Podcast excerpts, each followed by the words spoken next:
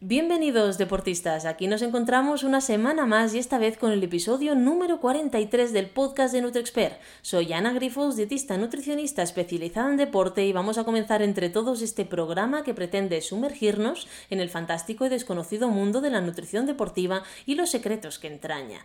Y hoy, cinco días después de volver de Ibiza, después del tres días trail Ibiza, vamos a hablar sobre uno, bueno, con uno de mis pupilos sobre, eh, que es David Velasco, pero lo vais a conocer en Instagram como Chus, para ver qué tal le ha ido esta carrera, ya que él hizo la distancia ultra. Es decir, que el viernes por la noche hizo 10 kilómetros, el sábado 72 y el domingo otra vez 10 kilómetros. Así que vamos a ver cómo ha sido su experiencia en la isla con esta carrera por etapas y cómo la ha ido. Hola David, buenos días.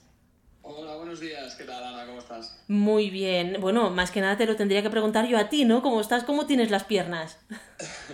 pues bastante en el sitio. No, no pensaba yo el sábado, sobre todo, que hoy estaría tan bien. Relativamente tan bien. Bueno, me alegra escuchar eso porque yo me acuerdo en las últimas conversaciones que teníamos tú y yo, ¿no? De decir, bueno, es la mi primera ultra, ¿no? En vez de hacer 10 100 kilómetros de golpe, pues la vamos a dividir en tres veces, pero bueno, tres veces que te has quitado 10 un día, 10 el otro y el sábado, ¡pam!, los 70. ¿Qué te ha parecido la experiencia de las etapas? Pues la verdad es que la conclusión a la que llego a estos días he estado pensando es que el cuerpo humano tiene una capacidad que a veces no somos conscientes de ella. Porque sobre todo el, es verdad que el sábado iba pensando, Buah, mañana me queda otra, otra etapa, me empezó a doler la rodilla, ha sido lo que, lo que más ha marcado estos días, el, dolor de rodilla, eh, que ahora mismo vengo del fisio y justo sé que es eh, una inflamación, que no es nada grave, así que en ese momento yo no lo sabía, iba sufriendo bastante porque claro, al día siguiente tocaba correr otra vez. Y cuando estás a 20 kilómetros de acabar tu ultra y sabes que al día siguiente tienes que volver a cumplir, ahí es cuando te entran todos los miedos, ¿no? Y al final lo que he visto con, con esta carrera sobre todo es que el cuerpo tiene una capacidad que muchas veces yo creo que es que nos la limita la propia mente. Bueno, es que la mente es muy importante, o sea, esto es algo al final que todos en una ultra en algún momento hemos dicho, ¿qué estoy haciendo yo aquí? ¿no? Pero luego dices, venga, va, recupera. Y luego te motivas y dices, oh, qué bonito es esto, qué bien lo estoy pasando, que no sé qué. Y más tú, que ibas con el. Pero con a ver, vosotros imaginaros, a Chus le encanta crear contenido en redes sociales. Es un crack. Además, es que es muy gracioso, es que yo os animo a que lo, a que lo sigáis. Pero es que lo veías con la, con la mano arriba grabándose a lo largo de, las tres etapas y yo digo, este hombre, además de hacer piernas, está haciendo hombro, porque yo no sé cómo lo aguantabas. No, no, lo sé, ya, yo creo que el móvil ya forma parte de mí. Es que no lo sabría hacer de otra manera. De hecho, Pau un día me dijo eh, expresamente, en esta carrera no puedes grabar nada. Y se me hizo raro, se me hizo muy raro. Yo quería sacar el móvil y, estar contando lo que me estaba pasando. No, bueno, es que además tenéis que verlo porque se pone como un profesional. Nosotros nos vimos antes de la carrera, ¿no? Eh, antes del, bueno, el viernes antes de salir ahí en Trideporte y de repente lo veo a él que no sé qué tenías en la mano y su, y su pareja con la cámara enfocándolo arriba y abajo, arriba y abajo. Y digo, ya está, ya está haciendo contenido. Digo, pero es que lo hace con una naturalidad que a mí, a mí me da vergüenza y tú lo consigues hacerlo, así que muy bien. Pero a mí también me da vergüenza, pero lo disimulo. Sí que es verdad, tenía el dorsal en la mano y, era para, hacer el contenido de, de... Mira, ese reel aún no lo he sacado, todavía no lo he sacado. Y, de hecho, mira, te lo cuento así como anécdota, eh, otro reel que tengo pensado, porque al final ah, ya acabas pensando, ¿no? Vas haciendo cosas y ya vas pensando en el contenido que vas a crear y aprovechas, ¿no? Pues estábamos en el aeropuerto y un vídeo que voy a sacar me dio mucha vergüenza eh, lo que hice. Ya lo verás, no, no, no te voy a hacer spoiler, ya lo verás. Pero, y cuando lo veas vas a decir, vale, es esto. Pero me hizo mucha vergüenza. Al final eh, es disimular. Yo lo hago y me muero de vergüenza por dentro, pero, ya está. Bueno, bueno, vale, vale. Bueno, yo, yo no he vencido todavía la vergüenza. Ya creo que eso forma parte de, cómo eres tú también, así de activo, ¿no? Que al final consigues superarte a ti mismo. Pero mira, has sacado un tema importante, el tema de los aeropuertos. Claro, nosotros eh, tuvimos que volar, ¿vale? Yo solamente al final hice 23 kilómetros de de escoba, pero no, no hacíamos, no, no, hacía mucho más, vosotros sí. Pero sí que es verdad que mucha gente cuando tiene que volar, ostras, a veces como que le da un poco de, de vergüenza, eh, no de vergüenza, vergüenza no, o sea, que le da miedo volar. Eh, ¿A ti te da miedo? A mí me da miedo, me da miedo y lo estoy trabajando y cada vez lo llevo mejor. Pero bueno, fue también a raíz de... Nunca me han hecho mucha gracia los pero también a raíz de un mal vuelo, mal vuelo que no pasó nada, pero para mí fue muy mala experiencia, íbamos a aterrizar, eh, de repente encendieron los motores a tope porque había muchísimo viento y tuvimos que... No habíamos aterrizado, pero ya nos estábamos... Eh, eh, alzando otra vez, ¿no? El avión empezó a girar, tal, yo pensaba que ahí nos moríamos todos y resulta que luego Sabina, una, amiga que es piloto, me dijo que eso era lo más normal del mundo. Pero claro, yo a partir de ahí le empecé a, coger pánico hasta el punto de, llevar encima un pan y medio y estar llorando de pensarme que es que me moría. Eso fue en agosto volviendo de Madeira. Durante todos estos meses he ido cogiendo aviones, cada vez mejor, ahora, por ejemplo, sí que para ir eh, cada vez tomo menos medicación y estoy súper contento. Y la vuelta me puse un poquito nervioso y así, pero ya no es, ya no es algo... Eh, eh, ya no es pánico, ahora ya es los nervios que más o menos puede tener cualquiera. Mm, bueno, también era un vuelo más corto, ¿no? Porque de Barcelona a Ibiza al final, pues que son 20 minutos de vuelo y la verdad que nos hizo un tiempo fantástico. O sea, no, no podemos quejarnos, o sea, los vuelos fueron maravillosos. Los que, lo que sí es verdad es que el viernes yo tuve un, un pupilo que venía de Mallorca y lo tuvieron tres horas en el puerto porque por el viento que hacía no dejaban, el puerto de Ibiza estaba cerrado, entonces no dejaban entrar y estuvo tres horas con el barco ahí esperando a que les, les dieran paso. Pero creo que fue lo único destacado que que hubo. A partir de aquí, eh, volar, pues sí, hay personas que son más aprensivas, ¿no? Que a raíz de una mala experiencia te puede dar miedo, pero es el medio de transporte más seguro que hay. Entonces, esto también tenemos que tenerlo en cuenta. Que... Yo lo pienso, ¿eh? Cuando voy al aeropuerto, pienso, si es que este viaje ya es más peligroso que el que voy a hacer luego con el avión. Yo no he revisado el coche. Yo no he revisado que las ruedas estén bien. Igual pinchamos y tenemos un accidente. En cambio, los aviones están revisados al dedillo, ¿no? Eh, y cada detalle saben el la meteorología cara dónde estás, por el camino, dónde llegas, lo, saben todo. Pero sí, sí. Sí, sí. Pero tú y yo compartimos una cosa, David, y es que hemos venido de Ibiza, ¿no? Pero para nosotros ha sido la primera vez en Ibiza. Dime tú, la percepción que tenías de Ibiza y lo que ha sido Ibiza en realidad para ti. Claro, yo eh, antes, cuando ya empecé, cuando ya dije, vale, voy a hacer esta carrera, entonces sí que empecé a ver, ¿no? Y Ibiza tiene unos paisajes y, y, unas montañas preciosas. Yo cuando de toda la vida que había oído Ibiza, pues lo relacionaba con la fiesta. Yo pensaba que allí solo iban pues, la gente a, a irse de fiesta, de discoteca y poco más. Pero tiene unos paisajes y unas playas espectaculares, pero espectaculares. Totalmente. Totalmente. Y comparto, comparto totalmente. O sea, yo nunca había ido a Ibiza, no era una isla que me, que me atrajera. He ido a Mallorca, he ido a Menorca, ¿no? He ido a las Canarias, pero no he ido a Ibiza. Y cuando me propusieron ir a tres días tras Ibiza, digo, bueno, pues es una oportunidad para conocer la isla. Y sí que es verdad lo que tú dices, los acantilados, la zona mm, verde que hay en el interior, ¿no? Todos estos paisajes mm. que hemos visto. Además, la zona, mm, me dijeron, mira, Ana, tú vas a hacer de escoba de los últimos 23 kilómetros de la Ultra. Dice que es la zona más bonita.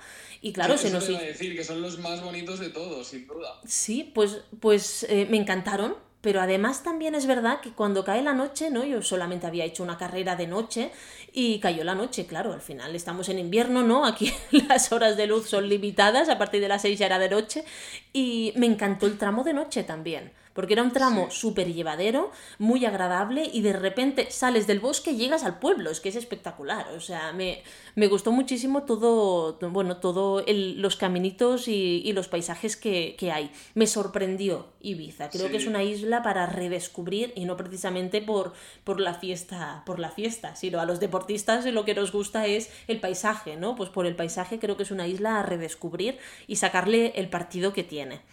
Eso es, yo mira, todo lo contrario. Yo iba corriendo, que salí de noche, porque salimos a las 6 de la mañana. Eso también importante destacarlo, ¿eh? La, la nocturna del viernes empieza a las, a las 8 de la noche y a las 6 del sábado ya estás corriendo. Y ahí las horas para descansar son limitadas, luego hablamos de eso. Pero claro, yo empecé a correr eh, de noche y vi cómo iba saliendo el sol y fue precioso. Fue tope de bonito porque encima salía por allí por el mar, justo me quedaba un camino recto eh, donde veía el sol saliendo, súper naranja, súper bonito y pensé, guau, qué guapo. Y yo creo que la gente no sabe eso de Ibiza. Yo creo que todos tenemos eh, el concepto de que Ibiza es para ir de fiesta y, no. Y no, Ibiza yo creo que es mucho más. Y de hecho, en uno de los reels que voy a colgar durante estos días es precisamente de lo, de lo que quiero hablar, el destacar eso, que Ibiza no solo eh, puede ser fiesta. Totalmente. A mí cuando, cuando llegué a meta, ¿no? Acompañando a los últimos corredores, me acuerdo que Fátima me dice, ¿qué te ha parecido mi isla? Digo, he alucinado, he alucinado. Y mira que he visto solo 23 kilómetros, me he quedado con las ganas realmente de hacer los tres días, porque, porque me ha parecido una, una belleza, ¿no? Algo, algo diferente y como tú dices, ostras, las puestas de sol y las salidas de sol, maravillosas. Y bueno, ya que has sacado el tema, es verdad, o sea, los que hacíais la ultra, salíais a las 6, a las 6 de la mañana después de correr a las 8 de la noche al día anterior, la recuperación es cortísima, mm, ¿pudiste descansar bien? Porque te recuerdo que lo que tú tenías que haber hecho era ir despacio ese día y vas con los primeros, que yo estaba ahí, yo te vi. A ver, partiendo de la base que tengo un trastorno de déficit de atención y hiperactividad, eh, me controlé mucho. o sea, para mí lo que hice fue controlarme un montón. Eh, uno de los vídeos que colgué, creo que, no sé si es en el kilómetro 7 o no, no lo sé, no lo recuerdo, pero que digo, bueno, creo era después de la segunda vuelta, claro, eran, eh, para pongo un contexto, eran dos vueltas de 5 kilómetros, ¿no? Entonces, cuando ya pasé por la meta, eh, en la segunda vuelta, que ya llevamos 5 kilómetros, dije, bueno, empezamos a aflojar un poquito. Y hay un vídeo que, que, estoy diciendo eso, ¿no? Kilómetro, no sé si digo seis y pico, siete. Eh, ya estoy bajando el ritmo. Claro, la carrera era de 10. Pero es muy difícil y, y, y encima, claro, te juntas ese, ese, esa carrera, la hacemos todos, todos los que hacemos los tres días, la distancia que hagamos, ya sean los 10, la media, eh, la maratón o la ultra, hacemos esos 10 juntos. Hay gente que sí que puede salir a, a fuego, pero tú no. Eh, es muy complicado. Es muy complicado y además la emoción del primer día. El último sí, ya, sí que ya es diferente porque ya va reventado y ya lo ves. Pero la emoción del primer día, tiene, llevas muchos días queriendo correr esa carrera. Entonces es que te sale, te sale ir rápido. Es muy difícil no ir rápido. Total. Y además, mira, eh, es verdad lo que has dicho porque, claro, yo, yo tenía en tres días Trail Ibiza sin quererlo eh, llevaba casi casi a 15 personas ahí dentro. O sea, ahí dentro corriendo con todos vosotros habían 15 pupilos míos. Y me acuerdo que los que hacían las distancias más largas fueron los que llegaron muy tarde, muy tarde el último día. Y mucha gente me decía, pero ¿cómo puede ser Ana si son solo 10 kilómetros? Digo, espérate, 10 los que hacen hoy, pero en las piernas tienen 80. Pues deja a los pobrecillos que lleguen tarde que se lo merecen. Y, y, al final eh, te tienes que saber regular muy bien y conocerlo. Y creo que, eh, bueno, ir haciendo carreritas por etapas, empezando por distancias más cortitas, ¿no? Pues eh, al igual lo ideal contigo hubiese sido pues empezar por la media maratón y al año siguiente maratón y al siguiente la ultra, ¿no? Pero bueno, David, como ha dicho, como es hiperactivo, pues oye, pues tiene que ir a, a tope siempre. Sí, yo lo más parecido que había hecho hasta el momento fue Valdarán porque me quedé sin dorsal para la de 55 y, y, hice 15 el sábado y 30 el domingo. Claro, sí que son dos carreras en dos días consecutivos, pero no es lo mismo porque al final son, son, eh, son individuales, no, no, no te computan ¿no? lo que hagas, el tiempo que haces un día con el tiempo que haces al día siguiente. Era lo más parecido y de ahí sí que ya sacaba un poco de experiencia, pero es que no tiene nada que ver porque luego ya cuando empalmas el tercer día es que es, es, es totalmente diferente, es otra experiencia. Eh, si habéis hecho carreras, eh, probar alguna vez de hacer etapas y si lo hacéis en Ibiza, mmm, yo os lo recomiendo mejor porque tanto la organización como los paisajes son brutales, eh, veréis que es que es otro concepto, es otro concepto totalmente diferente. Hmm. No, es verdad. Y en Ibiza lo que me he dado cuenta es que, ostras, se cuida mucho al corredor, ¿no? Porque en algunas carreras, yo este año me he dedicado a ser escoba, como tampoco he podido entrenar, pues eh, me he dedicado a hacer de escoba de todas las carreras que habían. Y habían carreras que, ostras, los últimos corredores como que no los cuidaban, ¿no? En cambio, en Ibiza está, ostras, después de 70 kilómetros, que te reciban con el arco de meta puesto, con la música topa, el, el speaker a tope, con todos los de la organización ahí, que la chica vio la emoción, eh, iba con, una pareja, ¿no? Que eran los, eh, precisamente, el único equipo mixto que se había apuntado a los tres días a la distancia ultra. Y claro, yo les dije, por, ostras, os aseguro que aunque me tenga que que caer y, hacerme daño, os, os, entro en tiempo, ¿no? Porque iba, hombre, era la primera distancia tan larga que hacía esta chica y en un punto los desclasificaron. Y al siguiente punto... Pues mira, pues que tuve, bueno, y un cabreo que, cogió la chica, nada, pero se, se, me había quedado enganchada, pobrecilla, en una bajada muy, muy técnica, que se había caído, había cogido miedo, y entonces esto nos enlenteció. Pasamos por debajo del tiempo de corte, no, por encima, perdón. Sé de qué bajada me estás hablando, la estoy viendo ahora mismo. Y, tengo que decir que es que era una bajada muy, muy técnica. Si llegas con, sin piernas allí, eh, es que te, tienes que ir agarrando donde puedes. Totalmente. Eso sí, me pareció espectacular y muy guapa, ¿eh? También. No, si la bajada es muy chula, que quizá es la más técnica de todo el recorrido, ¿no? Pero sí que es verdad que después de tantos kilómetros la pobre estaba que no podía. Y llegamos, pues claro, por encima del tiempo de corte, siete minutos. Y dijeron, seguimos. Y yo, bueno, pues seguimos. Y entonces al otro avituallamiento, que era, que era el último, llegamos dos minutos por debajo. O sea, solo teníamos dos minutos de margen. Pues llegamos a meta, me empecé a poner, hubo un momento que, ostras, que yo estaba muy cansada, era de noche, pero ya el tramo final me puse enfrente y los fui tirando, ¿sabes? Como... Sí, pues... Sí, modo, venga, va, vamos a, vamos a intentarlo. Y ya no paramos de correr y conseguimos 10 minutos por debajo. Pero la ilusión de estas personas y de esa emoción que vi yo en meta, ¡buah! Es que se me ponen los pelos de punta, la verdad que pocas carreras lo dan. Mm. Eso no se olvida, o sea, al final yo creo que la, gente que, que hacemos estas cosas precisamente es por eso que estás contando tú ahora. Sí, Sí, sí, al final lo que, lo que, lo que valoras, ¿no? Pues el ambiente, la gente y encontrarte con personas tan, tan maravillosas. Bueno, imagínate, fíjate, nosotros el, el domingo, cuando terminasteis todos, pues todo el caliu, ¿no? Ese ambiente que había ahí tan, tan maravilloso y de gente hablando con gente que no se conocía de nada y todos ahí pues como, como compañeros realmente. ¿Tú cómo te sentiste? Mira, pues te iba a decir, reafirmo lo que dijisteis en el último podcast, Yes, que dijo, es que en estas carreras eh, conoces a gente el primer día y luego te vas encontrando. Pues ciertamente, ciertamente, y es muy chulo porque al final, bueno, pues yo hablé con un chico, ¿no? En el 10K del nocturno, sí, tal, no sé qué, yo hago la ultra también. Luego nos cruzamos durante la carrera, luego nos vimos el domingo y es guay, es guay, porque si ya mola conocer a gente, normalmente aquí pues tienes más días para conocerlos y, quizá los conoces incluso mejor. Sí, sí. Totalmente, porque claro, en una carrera sí que puedes acompañarte unos kilómetros, ¿no? Pero al final no, no estableces tanta relación como alguien que más o menos compartir ritmo y os vais viendo día tras día. Sí, correcto, correcto. Bueno, ritmo y calentón, porque es que... vas viendo en otras carreras y así, pero aquí es diferente. Aquí haces como más como más, no sé cómo decirlo, como más comunidad, como más caliu, ¿sabes? Sí, sí, sí, sí, está, está claro. Y bueno, voy a tocarte un tema que me has dicho, Ana, yo no sé si quiero hablar de esto, pues te lo voy a hablar, porque, bueno, hemos partido ya del, del tema que hemos dicho que David es hiperactivo, ¿vale? Tiene déficit de atención y hiperactividad, que esto ya pues lo unes dentro de David y bueno, y es un cóctel explosivo. Es bueno. todo el mundo, ¿eh? Yo lo estoy descubriendo ahora y es todo el mundo, ¿eh? Pues, ¿qué le pasó a David? ¿Qué te pasó con, la planificación nutricional, sobre todo de la carrera de 70 kilómetros?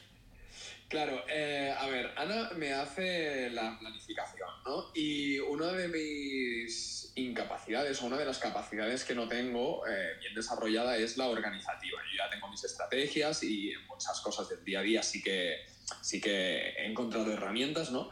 Pero justo con esto, y yo creo que Ana, em, vas a ser la persona que me ayude a, resolver eh, este, este mismo tema, es que me cuesta mucho seguir una lista. Algo tan fácil como que para otra persona es, pues a esta hora tienes que tomarte tal, a esta hora tienes que tomarte cual. Para mí eso es súper complicado. Entonces, ¿qué pasó? Dije, bueno, va, pues nos ponemos la nutrición en el reloj. ¡Pum! Mi reloj no admite eh, que te salten notificaciones cada vez que te tienes que tomar algo.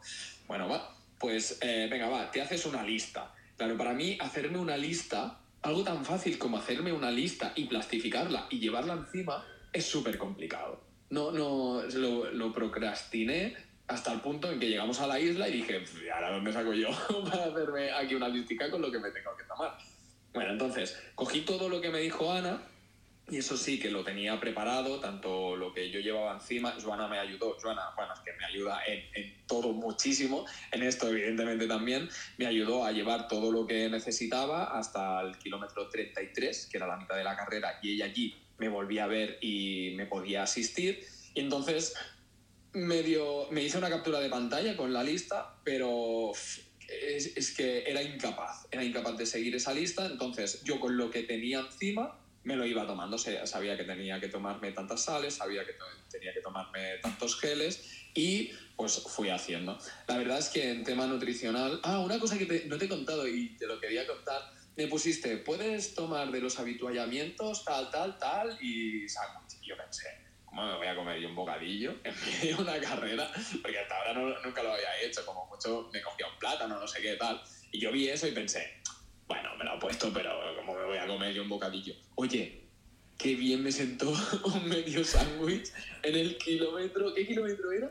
50 y pico quizá. Me comí medio sándwich y me sentó eso de maravilla. Claro, es que no estamos hablando de carreras cortas, en ¿eh? una de 70 apetece.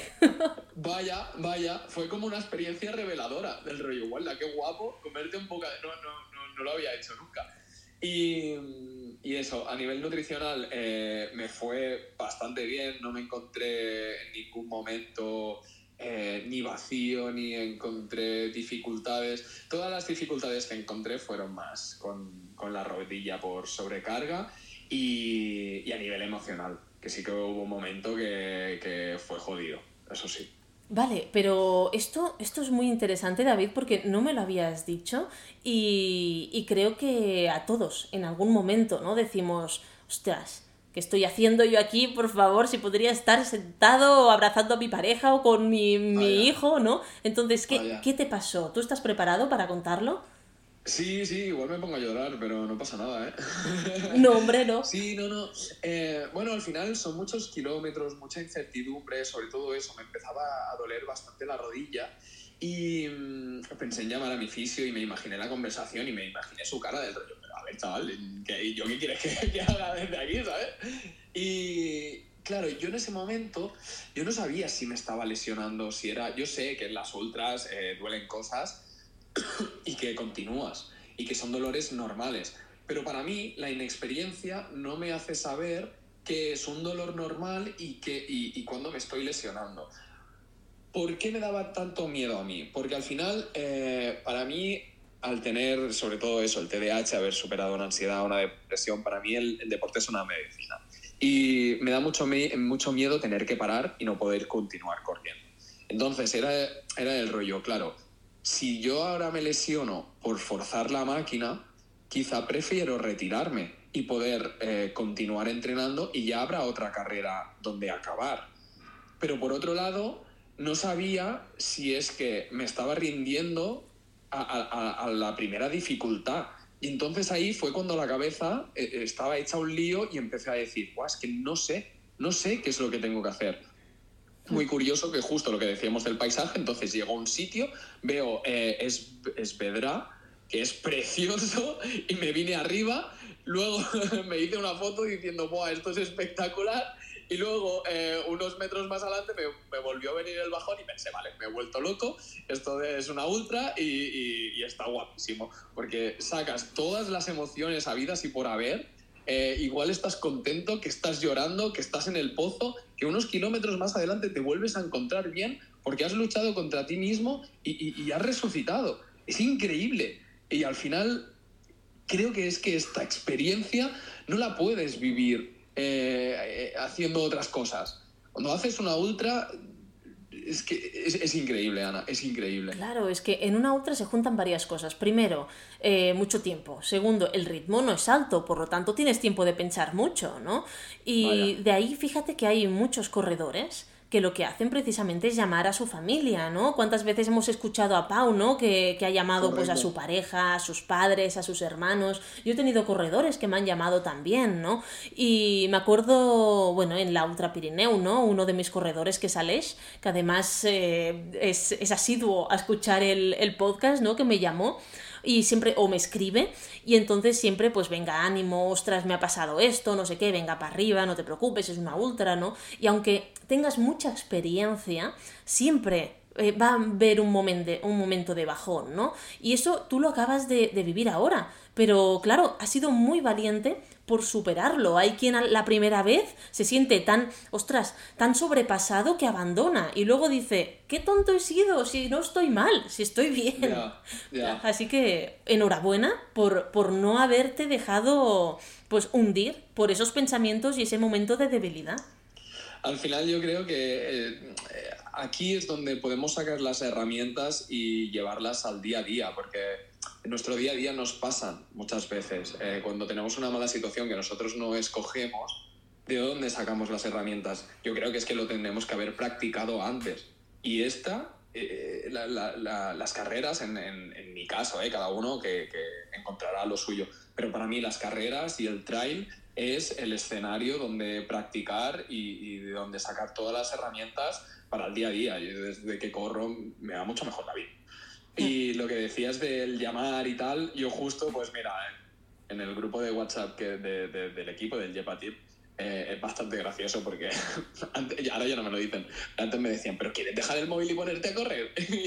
porque les voy enviando mensajes a media carrera. Y justo lo hice, les envié un mensaje y les dije, oye, que estoy en el pozo, anímicamente estoy fatal. Y claro, empezaron a decirte, venga, va, que tú puedes, no sé qué tal. Y joder, eso, eso no tiene precio. Eso te da una fuerza que sacas de dentro increíble. Totalmente. De hecho, tener este equipo de personas, ¿no? En los que poder apoyarte, en los que poder en un momento de debilidad decir, hey, necesito este, este cariño, ¿no? Esto es increíble. Y además esto no lo pides, o sea, te lo dan. Y rodearte de estas personas, pues es como, como el apoyo que tenemos en casa, ¿no? Sobre todo a nivel nutricional. En tu caso, que, que tienes a Joana, que te ayuda en muchísimas cosas, que siempre lo hemos hablado. Creo que tener este apoyo, buah, para una, para una persona que que vive de esta manera el deporte y más cuando su pareja no hace larga distancia es difícil de encontrar. Pero en tu caso creo que has encontrado el equilibrio perfecto. Sí, sí, sí, no, no me puedo quejar, ¿eh? no me puedo quejar. También si estoy, si estoy donde estoy y hago lo que hago, también es gracias al apoyo que tengo y, y entre esos apoyos uno muy importante es Joana, sin duda, sin duda. Sí, bueno, y aquí eh, mucha gente, ¿no? Que cuando te escucha podría llegar a pensar de que tú eres una persona, pues, eh, un élite, ¿no? Porque claro, este chico se, sí hace tantos vídeos, tantas redes sociales, no sé qué, corre tanto, pero nada más alejado de la realidad. Tú no, no vives del deporte, espero que puedas hacerlo algún día, me encantaría, o de, o de las redes sociales, pero de momento eres una persona trabajadora, con familia, con un hijo, con una casa que cuidar, y al final, eh, como te puedes poner al nivel de otras muchas personas que el deporte es un, es un hobby también, o sea que tiene que combinarlo con muchas otras cosas en su día a día. Sí, sí, tal cual. Al final yo soy un tío normal y quizá una de mis máximas cualidades es la motivación, ¿no? Y cuando es verdad que cuando algo me motiva, eh, lo doy todo y, y, con el deporte y todos mis proyectos lo intento dar todo y, to y tomármelo muy en serio. Al final yo a veces lo pienso que quizá la diferencia con un élite y conmigo es que ellos llegan antes, pero yo me lo tomo igual de en serio que se lo tomarán ellos. Al final, tanto la nutrición, la recuperación, eh, los entrenamientos, eh, todo lo que tengo que hacer, yo lo hago, porque creo que si eh, un élite llega al 200 haciéndolo todo bien, si no lo hiciera bien, quizá estaría en un 180, ¿vale? Pues yo quizá mi máximo es un 100 si lo hago todo bien, estaré en ese 100 y yo estaré súper satisfecho con lo que hago. Si no lo hago todo bien y me lo tomo en serio, eh, pues quizá llegaría a un 50, ¿no? Pues ya que lo hago, hagámoslo bien, ¿no? Y, intento, eso al menos es lo que intento transmitir, lo que muchas veces sí que me agradecen los demás, ¿no? Que, que es eso lo que contagio. Y al final yo lo que creo es eso. Si haces algo, eh, implícate, hazlo a tope y, y disfrútalo, porque, porque sacarás mucho provecho de, lo que haces. Pero sí, sí, yo al final soy un tío normal y corriente que hace lo que puede y que tengo la gran suerte y eso siempre lo digo, que tengo la gran suerte de haber encontrado lo que me apasiona. Y hay mucha gente que eso no lo tiene y, yo lo agradezco, ¿eh? lo agradezco cada día de decir, ¡buah! Es que este es mi sitio, estoy haciendo lo que realmente me apasiona. Y yo creo que, que, al final los vídeos de Instagram y tal salen bien precisamente por eso, porque lo hago de verdad y lo hago con pasión. Bueno, nada, solo, solo hacía falta verte. De hecho, mira, era gracioso porque en el, el viernes, en la primera etapa, ¿no? En estos 10K que pasaban dos veces por el mismo sitio. Yo estaba controlando un tramo, que es que la gente se me iba. Mira que les decía a la derecha escalones y, había alguno que tenía que coger unos metros más arriba que se me escapaba y me pasaba por al lado. Digo, joe. Pero claro, yo no, no, no os veía a vosotros pasar porque me enfocabais con los frontales, porque era de noche, recordemos. Claro, entonces la primera vez que pasa David, ¿da? que pasó con los primeros, dice, ¡Ana! Y yo, ¡ostras! sí, ya está aquí el David. Digo, suerte que le he dicho que no se calentara. y luego la segunda vez, igual, ¿no? Pero con una alegría. O sea, es que, es que disfrutaba. En la ultra, claro, no lo vi porque yo al final empecé eh, siendo de escoba y terminé siendo de escoba de los últimos, ¿no? Entonces no lo vi. Pero luego el domingo sí. Y la, la pasión, la alegría, la felicidad que transmitías es que de verdad, primero, yo no sé cómo no estabas cansado. Y segundo, yo no sé dónde sacas esta felicidad. O sea, se nota que te apasiona. Es que si no, no estarías así de contento. Yo a veces pienso que estoy chalado porque me dedico a animar a los que animan. Muchas veces, pobres, claro, también pasas por gente que llevará allí como mucho rato y, ¿sabes? Y eh, al principio sí que animas mucho, pero luego, y como que paso y los animo del rollo, venga, va, que no os oigo. Entonces, como que se animan. Sí, total. No, a mí me hizo gracia en este punto, ¿no? Que claro, era de noche y yo iba con una chaqueta que uso en, en mi pueblo, ¿no? Que a veces nos plantamos a menos 13 y pasa un corredor de, de repente me dice, venga Griffiths, que al igual tú ahí debes pasar frío. Y digo, yo frío no. Digo, yo no, digo, lo que os estoy es animando, digo, pero frío, justamente hoy no voy a pasar.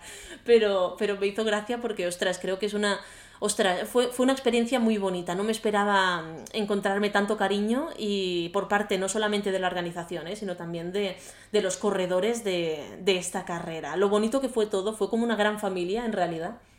¿Verdad? Yo se lo decía luego a Joana, era del rollo, guau, es que, ¿sabes? La, gente, claro, me iba pasando por al lado, sobre todo el domingo, cuando ya no podía correr, ¿no? Eh, yo iba, eh, hubo un momento que iba en llano cuando, cuando habían subidas técnicas y así, sí que pude apretar, porque al final, bueno, eh, de fuerzas me sorprendió, pero iba bastante bien. Eh, si no hubiera tenido lo de la rodilla, igual incluso podría haber apretado un poco. Pero en subida sí que apreté y así. Y luego llegaba al llano yo iba medio cojo andando. Y claro, la gente iba trotando por mi lado tranquilamente y me iban diciendo, va, chus, cuida la rodilla. Venga, va, tío, que lo estás haciendo tope de bien, no sé qué pensando, guau, me sentí tan arropado por tanta gente en tantos momentos que, que, luego se lo decía a Joana, ha sido increíble, así como flipando del rollo, wow. es una de las cosas que, que más me ha gustado y, y sorprendido. Totalmente. Y estoy completamente de acuerdo contigo y creo que es una de esas carreras, ¿no? Que aunque te cae a final de temporada, se puede hacer un pequeño parón, pero luego entrenar solamente para ir a esta, aunque sea solo los 10K del sábado o hacer 10, 10 y 10 o vivir esta experiencia, porque la verdad que que ostras, en mi caso creo que ha valido mucho, mucho la pena. David. Y, hay, y, hay, muchas opciones. me escribió una chica, me dijo, hola, qué guay, me has contagiado, ¿no? Como esas ganas de ir, pero claro, yo no haré tantos kilómetros. Y le dije, no, no, si, si, si por hacer puedes hacer lo que quieras. Si es que puedes correr un día 10 kilómetros, o el último 10, o hacer las 3 de 10, o hacer solo media maratón. O sea, hay tantas opciones que creo que es una carrera como muy para todos los públicos. Totalmente. De hecho, te digo una cosa, claro, a mí, eh, yo cuando, cuando decidí ir, ¿no? Pues sí que me dijeron, venga, ¿qué distancia quieres hacer? Digo, bueno, eh, yo no estoy para correr, porque vengo de una época muy durilla, entonces no, no, estaba, no estaba para correr, digo, se, ponme algo fácil. Y me dijeron, bueno, te pongo la de 21, que es la única que es lineal, que son los últimos kilómetros de la ultra realmente, eh, que es la más bonita y vale. Pero al final decidí que no, que no estaba yo para competir, que de escoba. Y dijo, bueno, pues te pongo igualmente en los últimos 21, que es esa zona que yo quiero que veas. Digo, vale, perfecto. Digo, me parece fantástico. Pero te prometo que el viernes, con todo subidón de veros, digo, oh, digo, me cago en, digo, me quedé con las ganas. Digo, el año que viene tengo que ir solamente por, por repetirlo y hacer 10, 21 y 10. O 10, 42 y 10. 70, creo que no. Creo que esto te lo dejo para que lo repitas tú. Pues eh, van a caer, van a caer 70 otra vez el año que viene. sí, sí. Pero bueno, pues David, eh, ¿Tú qué, qué, les dirías a estos corredores que todavía no, no, se han lanzado ¿no? a probar una carrera por etapas? ¿Qué es un, una recomendación que les darías? Es que no, no, sé si puedo decir algo que ya no, que, que, no haya dicho todavía. Al final, lo que decía, ¿no? Eh, las etapas son muy diferentes a, a una carrera convencional, entre comillas, donde empiezas, acabas y te vas a tu casa eh, pero al final yo creo que es que ya te preparas, tú ya, ya lo sabes. Yo cuando me iba a dormir el, el sábado pensaba, bueno, pues mañana tocan 10 kilómetros más, ¿por qué no? Pues, pues vamos a ver qué es lo que pasa. Yo creo que, y una del equipo también me lo decía, es que yo no podría. Le dije, uy, vaya que sí podrías. Al final es lo que he dicho antes. Eh, creo que la cabeza, la propia cabeza nos limita y que podemos más de lo que nos pensamos. Creo que si te gusta el trail, si haces carreras, tienes que probar alguna multietapa porque vas a descubrir un nuevo mundo.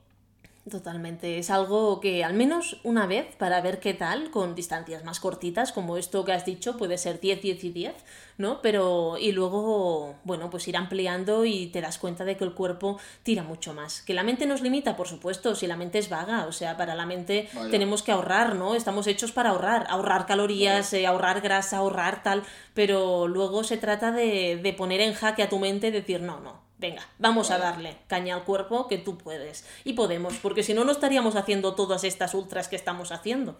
Cierto. Y total, ¿qué es lo peor que puede pasar? Que no acabes una de las carreras. ¿Y qué? ¿Y vas a privarte de la experiencia por lo que pueda pasar? O sea, mi, re mi consejo es que, que lo prueben y, y que descubran un nuevo mundo. Ahí está, ahí está, David. Muy bien, pues oye, ¿les puedes decir ya para finalizar a nuestros oyentes dónde te pueden encontrar y ver y escucharte estos reels tan chulos que haces? Sí, mi Instagram es chus con tx eh, barra baja ram. Chus barra baja ram. Perfecto. Igualmente te etiquetaremos, te dejaré también el, el bueno, el link, el, el, usuario de Instagram de, de David, que chus, en, en, los comentarios en Spotify e iVoox y de esta manera también pueden encontrarte. Pues David, muchísimas gracias por haber estado hoy aquí con nosotros. No, gracias a ti, Ana, tanto por invitarme al podcast como por todo lo que haces por mí, que no es poco. Un placer, no lo dudes. gracias, Ana.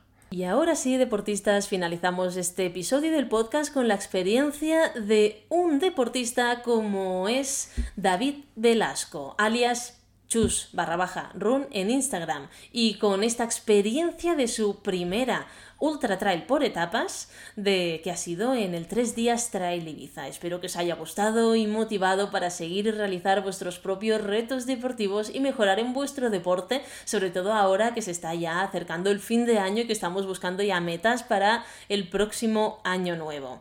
Espero que lo hayáis disfrutado y podré veros en el próximo episodio la próxima semana. Si tenéis más dudas sobre nutrición deportiva o queréis un asesoramiento individualizado, no dudéis en poneros en contacto con nosotros en info.nutriexpert.com o en nuestras redes sociales arroba nutriexpert y arroba anagrifols.